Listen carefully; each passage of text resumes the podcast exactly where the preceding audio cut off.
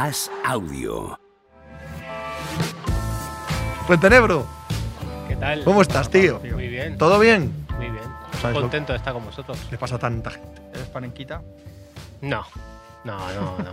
¿Te Veo, molestaría? liga- veo partidos de ligas menores, pero no Ojo. soy panenquita. Sí. Y no me molesta. ¿Ves, ves, ves partidos de ligas menores y le das mucho peso a lo táctico? Hablando en serio, ¿eh? Sí, sí, me gusta mucho. ¿Sí? Sí, sí, sí. Pues entonces es panenquita Pero pata negra, panenquita, tío. pero Yo creo que sí. Quizás no es tanto táctico como ver jugadores ahí, la- laterales No. derechos holandeses y tal. Yo no lo sé muy bien, ¿eh? No, a ver, es que primero el término está bastardeado porque nace. Sí, como todo. Claro, entonces nace, como eh, ofensa a la revista Panenka. Sí, sí. Pero es que la revista Panenka no es eso. La revista Panenka habla de historia Bueno, del fútbol. Pero esto suele pasar, ¿no? ¿Sabes? Habla, habla de cosas eh, clásicas, habla de la historia de San Pauli, que hablábamos antes en la hora del café y tal, que tiene que ver eso con en lo que ha derivado el término panenquita, ¿no? Pero el término panenquita viene a decirse de la gente que sobreanaliza o intelectualiza en exceso el fútbol, digámoslo así, Sí, sí. ¿vale? Desde ese punto Pero- de vista. Pero, pero yendo a, a una cosa más concreta, pues una persona que ve ligas menores y que le da mucho aspecto táctico al juego, pues coño, es lo que entendemos por un panenquita, tampoco pasa nada, ¿no? Sí, pero yo analizo lo táctico, me gusta mucho, pero siempre es un juego, es un deporte y imprima la, la magia. Es decir, puede haber mucha táctica, pero Maradona, Messi, Cristiano son magos y, y es lo que priva por encima de la táctica. Y eso para mí no es ser panenquita. No, Entonces- es, eh, es Y que, me contrario deja que todo, es. ¿eh? ¿eh? Lo contrario que es. No hay un término. El roncerismo. No, tampoco, no. Eso es el, el roncerismo, es el, el- el hincha Tampoco, lo contrario Sí. son los, los pro ganar 1-0 y tal. No, no, no, No, tampoco, no, no, tampoco, no creo que tenga relación. Claro, sí, sí, no, no, creo que tenga relación. No, lo contrario de un panenquita es, es, es la idea simplona, ¿no? De lo que importa es echarle huevos, o, supongo. Sí. Sí, sí, sí. La furia. la furia. española. No Aquí lo que importa es, Que es palabras que no ganar como muy bien, sea. que ¿no? algunas se pierden. Pipero, ¿os acordáis de la época de Pipero? Pipero, Yo claro, nunca supe sí. muy bien lo que era. ser Pero eran, eran los Sí, aficionados que no es- animaban. Es la guerra esta interna del Madrid. Sí, ¿no? Yo, los, aficionados supuesto, que no, me- animan. No me arrimé mucho a eso No, nunca. los aficionados que están allí como enfadados todo el día y todo les Sí, parece mal. Eso es un Pipero pipero. Creo. El, el- el antagonista de Panenquita, que es Camacho. Sí. Sí, sí, Camacho es un antihéroe del panenquismo. Sí, sí, sí. Sobre todo cuando comenta. Eso te iba a decir, que qué Camacho. El jugador, El entrenador, comentarista. Entonces los panenquitas en el City Bayern, ¿con quién van? Con nadie. Con el City. El, paren- el, que- el panenquismo está vendido a Pep Guardiola como a pocas cosas en este mundo. es, es un anime. El panenquismo es un anime de Pep Guardiola.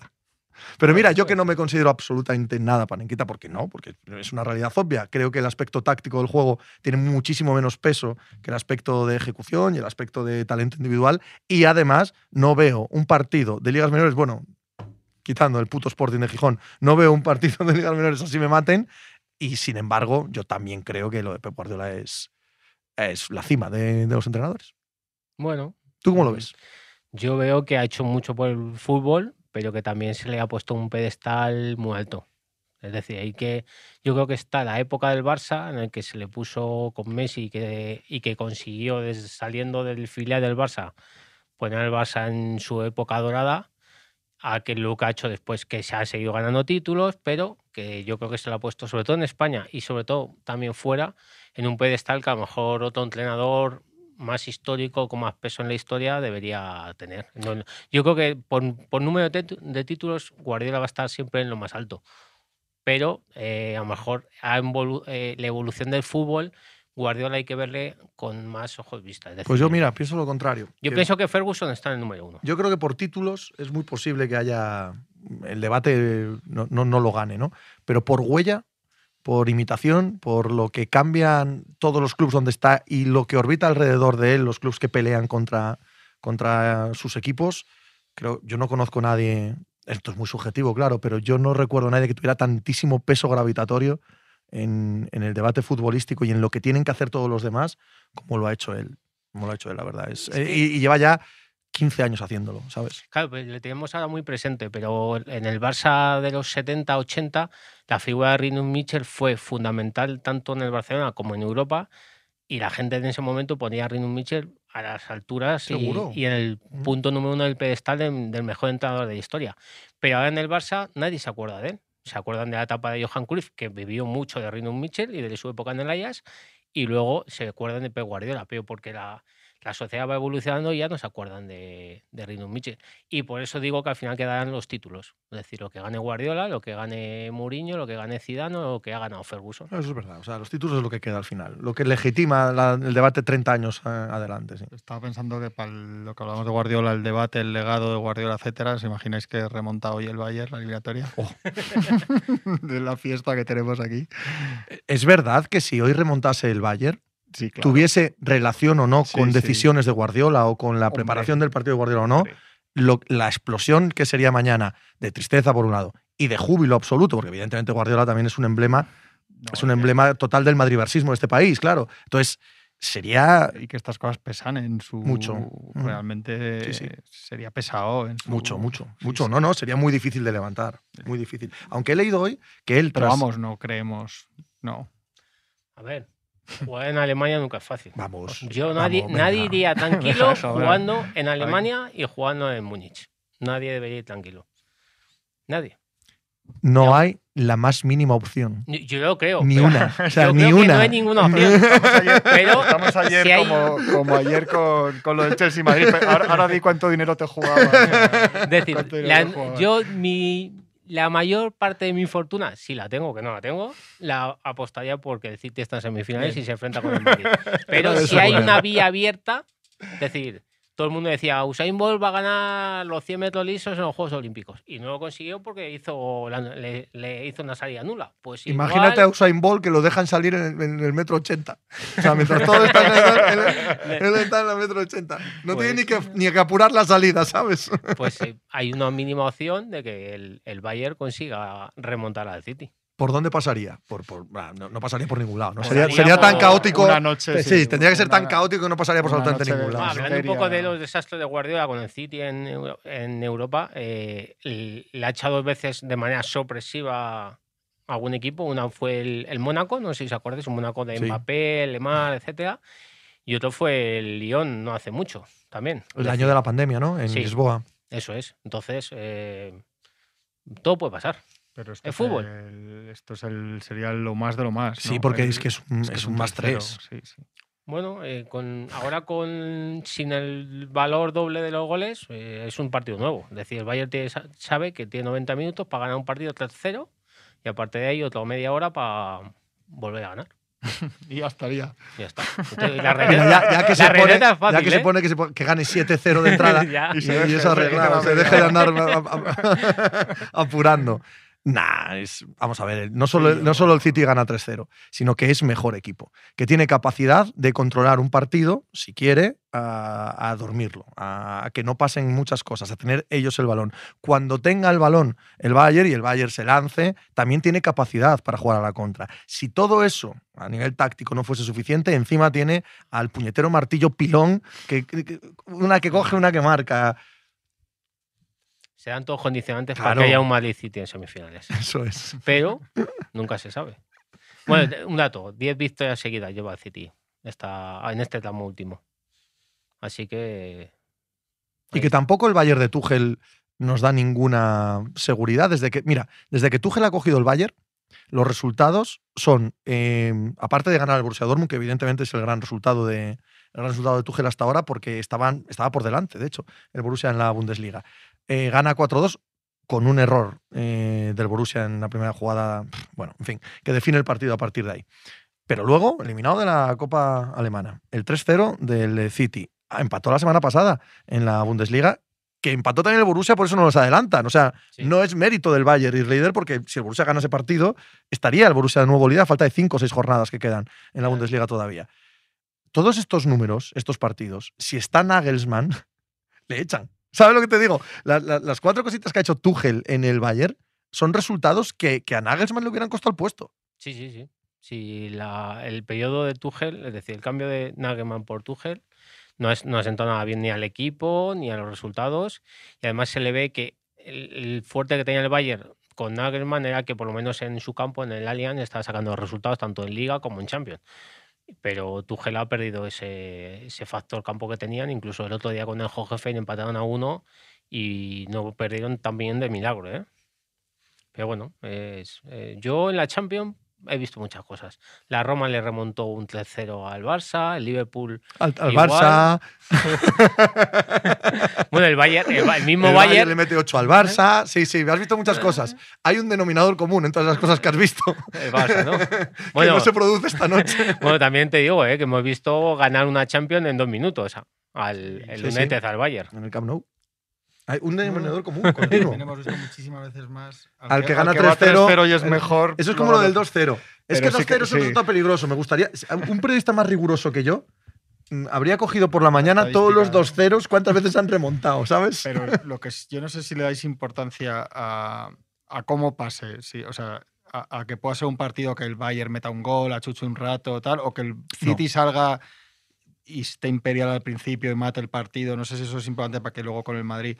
Porque yo creo que el, partido de ida sí que al final dejó una sensación, sobre todo el rato este último, el City que parecía que podía marcar en cada ataque, que le- la gente dijo, uy, estos, ¿no? Entonces no sé si a eso le dais importancia o una vez que pasa ya se pone a cero el contador para el Madrid City o lo que sea. Yo, yo, yo estoy Nada. más que es un partido, una eliminatoria nueva y que jugarán los partidos de ida y el de vuelta. Es decir, da igual cómo pase hoy el City, ni a quién ha eliminado antes, ni nada.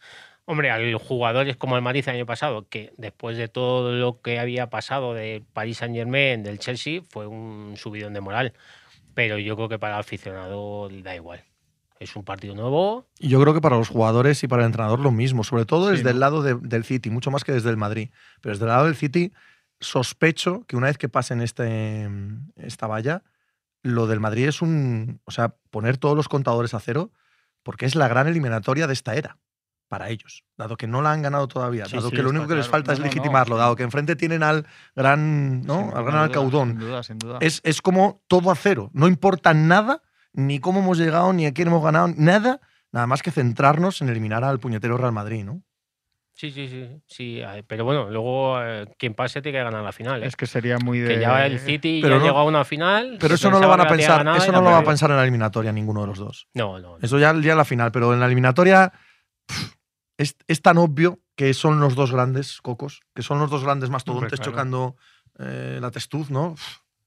Además, con, con condicionantes más por parte del City que por el Madrid, que tiene se está jugando todavía la Premier, tiene la FA Cup y a lo mejor eso le puede incluso despistar un poco la eliminatoria del Madrid. Tendrá que decir Guardiola que tampoco tiene una plantilla muy amplia para hacer eso. Muy buena, pero tampoco muy, no, amplia. Una exigencia que no tiene nada que ver con la exigencia, nombre, exigencia al Madrid también, digo, una, una presión Histórica, histórica, de, claro. de quitarse sí, sí. esto de encima y de ganar la Champions, que es que no, todavía no lo han ganado. Dice Obvious Light del Leuce. Bueno, el City le ganó al Madrid en la eliminatoria en 2020. Tampoco creo que estén muy acomplejados. Igual me habéis entendido mal. Yo no he dicho nada de, de que estén acomplejados. Digo que eh, para este equipo, para este proyecto, to- todo lo que han construido hasta ahora, que es gigantesco. Sea, que es magnífico. Cuatro premios de cinco, el fútbol que practican, los jugadores que tienen. O sea, es la leche. Ahora van a renovar a Haaland. Renovar no, a ampliar su contrato. Han ampliado el contrato de Guardiola, que también estaba en el alero sobre si se iba o no. Van a meter 300 millones en el estadio para reformarlo. Es decir, se están convirtiendo en la gran referencia, una de las grandes referencias del mundo del fútbol. Es obvio que necesitan legitimarlo con la Champions, es obvio. Y tienen enfrente al gran enemigo, al que gana todos los años, el propio Guardiola lo dice cuando le ponen el micrófono delante, no ganamos porque está el Madrid, bueno, ese tipo de cosas. En semifinales, en un año en el que han fichado a Haaland, no sé, no, no hablo en absoluto de complejo de inferioridad. Hablo de que tienen que mirar a esa eliminatoria como, joder, esta es nuestra final del Mundial, ¿no? O sea, esto es, es el momento cumbre de nuestras carreras. La final anticipada. De, Sí, de pero no solo del año, sino que Sí, sí. hay aquí mucho más que eh, la, la Champions de este año, ¿no? Sí. Bien, perfecto. Está bien. Eh, Muy de No, el muy Inter. Benfica, ¿alguna opción de que ahí Pues tengamos mira, fíjate, veo salseo? opciones de que remonte el Benfica que remonte el Bayern. Mira, yo discrepo contigo. Creo que el Benfica, creo que el Benfica no va a remontar, a eso que quede claro de entrada, eso es opción, porque yo sí creo que 2-0 es un resultado importante, no es ninguna, ninguna trampa. Pero digo una cosa, el Benfica jugando normal puede ganar 2-0 al Inter. Sí, ¿Sabes? Para Sí. que el Bayern gane Eso 3-0 te al City hace falta Sí, sí, sí. una hecatombe. te lo compro. Pero el Benfica jugando normal puede ganar 2-0 al Inter.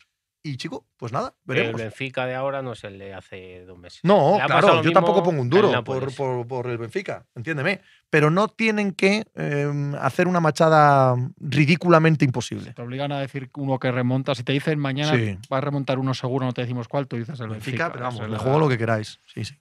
De todos modos, el- el- al Inter le estamos menospreciando un poquito. Yo creo la prensa y, y incluso los aficionados, porque recordemos que cayó en el grupo el Barça con el Bayern y que el Barça no le, no le pudo ganar ninguno de los dos partidos.